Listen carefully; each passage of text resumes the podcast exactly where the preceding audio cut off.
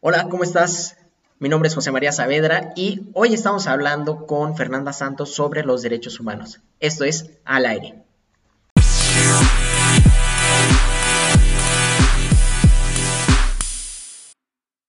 Migrantes y esclavos en el mundo.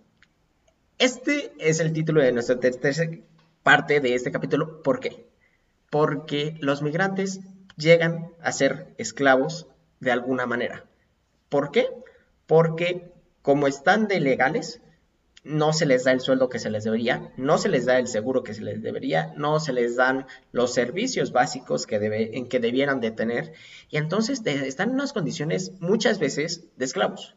No, no digo que siempre, o sea, siempre, es, siempre hay la excepción, siempre hay patrones que son buenos, que tratan bien a sus empleados, pero es algo común y más, digo, el viaje que se echa muchos países de Latinoamérica, incluyendo México, desde sus casas, pasando por todos los países que están al norte de ellos hasta llegar a Estados Unidos, simplemente el tramo que se echan en la bestia. Eh, la bestia es un camión, un tren de carga que viaja por todo el país prácticamente y es el principal transporte para muchos migrantes que se suben el tren, no es que se pare y lo espere y, ay, hola, ¿cómo estás? No, se suben cuando ven movimiento, muchos son víctimas de la violencia de los narcos porque pues, también no hay nadie que los protejan, muchos pierden alguna extremidad al intentar subirse, se caen, se rompen cosas, van en unas condiciones deplorables. Y por poner otro ejemplo, tenemos el caso de Elon Musk. Elon Musk es el dueño de Tesla, es actualmente eh, el hombre más rico del mundo y hizo, bueno, él tiene una compañía de aeronáutica que se llama SpaceX, que ha hecho muchos logros, bla, bla, bla, bla. Pero hace poco dijo que quería llevar a la gente a Marte. Está bien, ¿no? Está padre, un nuevo, colonizar un nuevo país, digo, un nuevo mundo, no perjudicar a nadie, bla, bla, bla. El chiste es que dijo, ah, si tú no puedes pagar tu boleto, ah, no te preocupes. Simplemente tú viajas y trabajas toda tu vida para mí allá y no te pago. Que eso es una forma de esclavitud. Es prácticamente lo que tenían en la enmienda, enmienda aquí en México hace unos cuantos siglos. Y una esclavitud moderna, ¿no? Un poco más eh, fancy, no sé, un poco mejor vista por los resultados que vamos a obtener como población mundial. Exacto, y que le podemos cambiar el nombre, pero sigue siendo una esclavitud.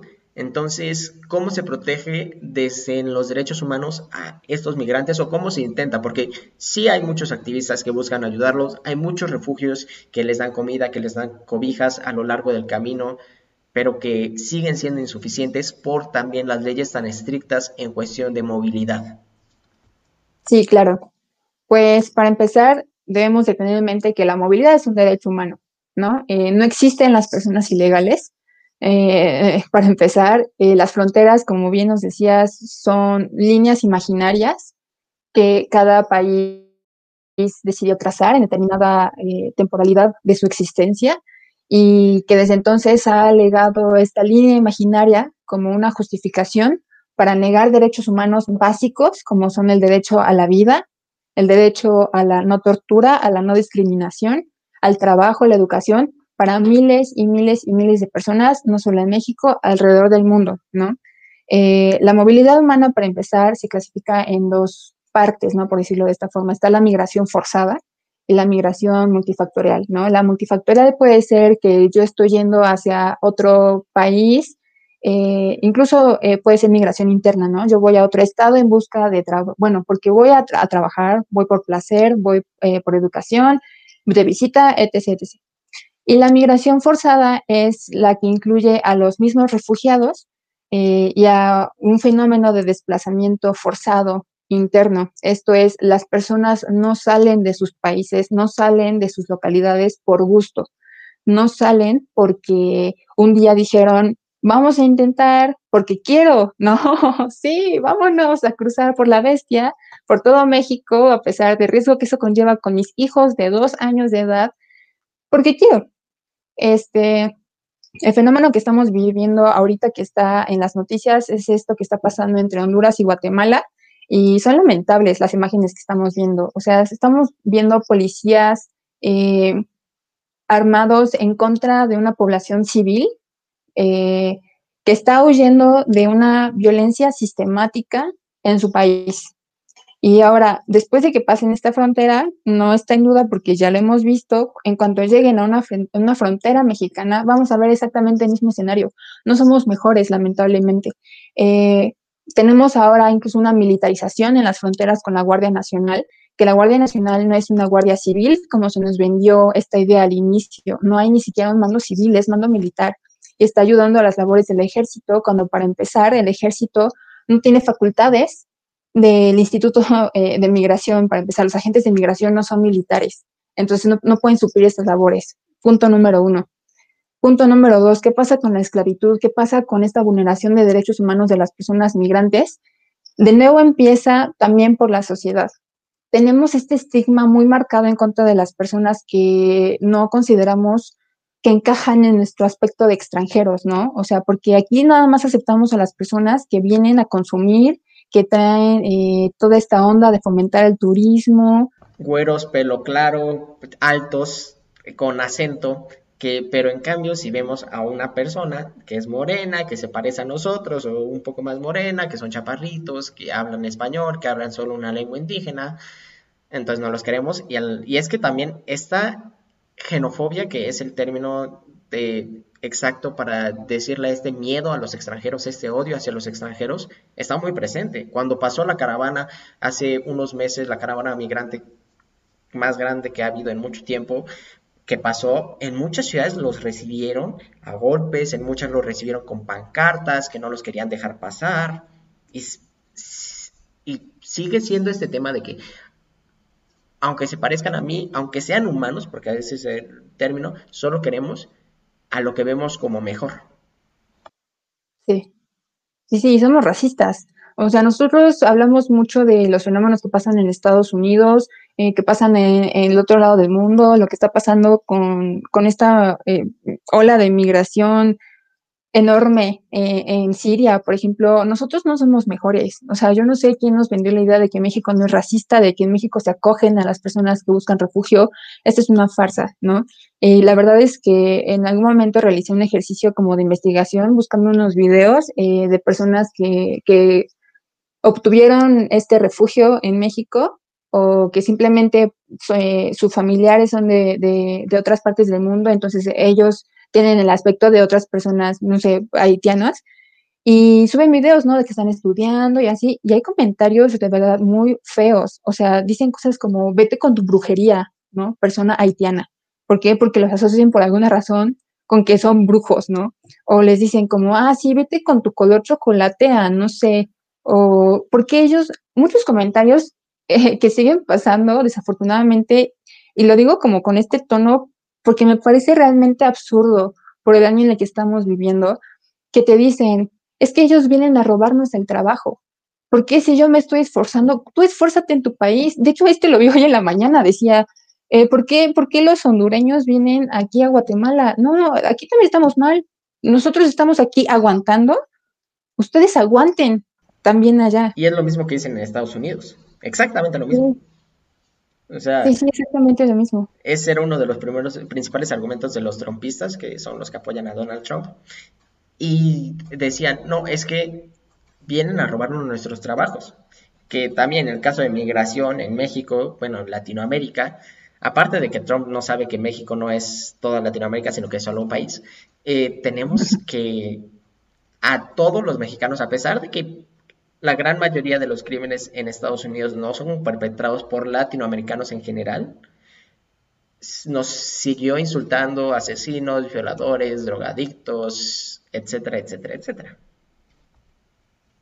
Y, entonces tenemos que es un racismo y una xenofobia eh, institucionalizada, en donde desde arriba, desde lo más alto, se dice no, no, no, que en ese sentido también Biden justo esta semana, justo hoy de hecho, eh, que es, estamos grabándolo antes, hoy es 19 de enero, dijo, hay una propuesta de rumores de que va a perdonar, bueno, va a dar la ciudadanía estadounidense a cualquier persona, independientemente de si es legal o ilegal, si ha vivido más de ocho años en Estados Unidos. Sí. Y estos, estas son las medidas que se deberían de tomar, se deberían de abrir los bordes, se debería hacer una mega Unión Europea, pero en todo el mundo. ¿Cuál es el paso que se debería de seguir, o las, los pasos, porque no es solo uno, que se deberían de seguir para quitar esta, idea, esta mentira de que la movilidad es, eh, se quiere y que no es forzada? Para empezar, dejar de criminalizar a grupos eh, de números grandes, porque como que existe una tendencia al miedo y a criminalizar cualquier tipo de conglomeración humana que intenta buscar el acceso a un derecho humano, llámese protesta feminista, llámese eh, manifestación pacífica de familiares de desapariciones forzadas, llámese ahora eh, las ya nombradas caravanas migrantes, pero que me gustaría que las llamáramos como, como grupos de personas en busca de refugio, porque eso es lo que están haciendo. Eh, para empezar, es eso, no deja de criminalizar, deja de lanzar estos discursos de odio. Segundo, aquí en México, al menos, eh, ya existe una norma, bueno, un marco legal en teoría apegado a derechos humanos.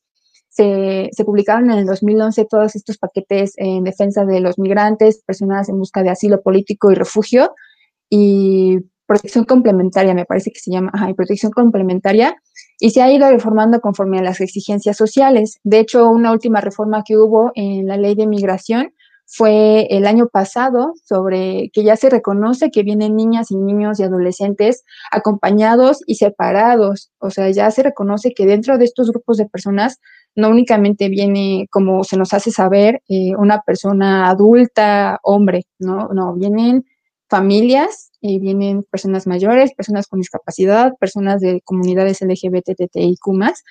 Eh, entonces, esto es un primer paso, ¿no? Aquí hay un reconocimiento.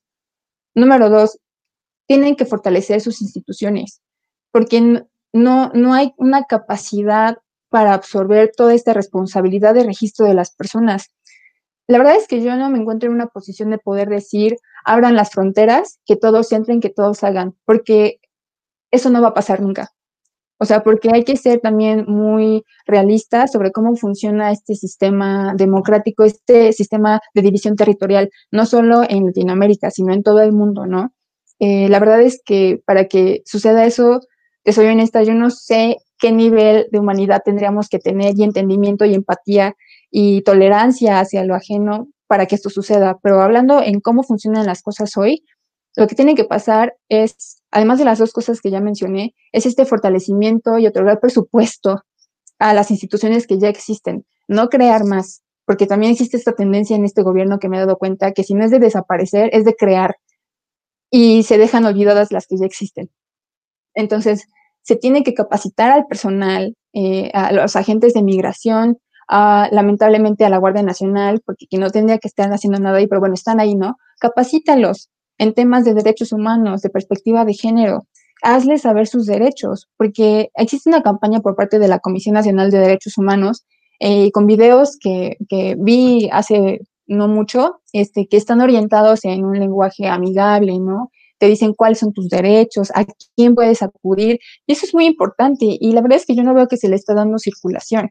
Entonces, para empezar también, además de fortalecer estas instituciones que ya están, hay que difundir el trabajo que ya se está haciendo de, las colectivas, de los colectivos que, tú mencionas también, eh, del trabajo de defensores de derechos humanos. ¿Para qué? Para que se forme una sinergia, porque si solamente estamos actuando desde un sector de la población y se deja olvidado el otro, eh, no va a haber avance en ningún sentido, ¿no? Y, y otro papel muy importante es el papel del periodismo, porque ¿cómo nos estamos enterando de lo que está pasando en la frontera? Por periodistas hay que saber con qué lenguaje lo están manejando. Nos están haciendo llegar un titular que diga, personas migrantes delincuentes atraviesan la frontera. Ese es el mensaje que se le está dando y es el mensaje que las personas van a comprar y van a adoptar y van a creer. Entonces, también el periodismo aquí es una clave muy importante para informarnos quiénes son quienes están en, en, este, en estos grupos de personas, qué es lo que buscan, por qué huyen, por qué buscan refugio, por qué México le tiene que dar refugio, por qué Estados Unidos le tiene que dar refugio a estas personas. Entonces, pues si nos damos cuenta, son muchos eslabones. O sea, lamentablemente no existe un solo paso para decir así se les va a garantizar, porque pues es, es, es un conjunto de acciones las que se tienen que tomar. Y ahora, para acabar con esta esclavitud que existe, esta moderna, eh, la esclavitud también se traduce en labores del hogar, en el que ya nos hemos dado cuenta que, por ejemplo, las mujeres eh, salvadoreñas, hondureñas, vienen y se, se quedan en estas labores del hogar que de por sí en México no son remuneradas, o sea, si de por sí aquí no son remuneradas, ahora existe una mayor explotación hacia estas mujeres y además son criminalizadas. Esto es, existe la fábrica de delitos. ¿Por qué? Porque son el blanco perfecto, no tienen papeles, no tienen un antecedente, no tienen cómo comunicarse con sus países de origen. Entonces, hay que someterlas a trabajos exhaustivos, sin remuneración, hay que fabricarles delitos. ¿Por qué? Porque son personas que no tienen huella, ¿no? O eso es lo que nos quieren hacer saber. Entonces, ¿cómo terminar con esta esclavitud moderna? Exactamente con lo mismo, con cómo se tiene que dejar de criminalizar a las personas que atraviesan las fronteras y hacerles saber, está nuestra ley, tú no necesitas documentos para que seas atendido en una estación migratoria e incluso se te tramite un permiso de residencia permanente. Esto es en calidad de refugiada. O sea, son cosas que no se les dicen a las personas. ¿Por qué? Porque no les conviene. Entonces, ¿qué? ¿Tú tienes derecho a la educación como persona migrante? Sí. ¿Tienes derecho al trabajo? Sí. ¿A la salud? ¿Tienes derechos civiles y políticos también? ¿Tienes derechos este, a una vida libre de violencia? pero no se les está haciendo saber, y si se les está haciendo saber, no está siendo difundido, y quienes les están haciendo son los defensores de derechos humanos, no el Estado. El Estado sigue criminalizando con las notas periodísticas que nos están haciendo llegar.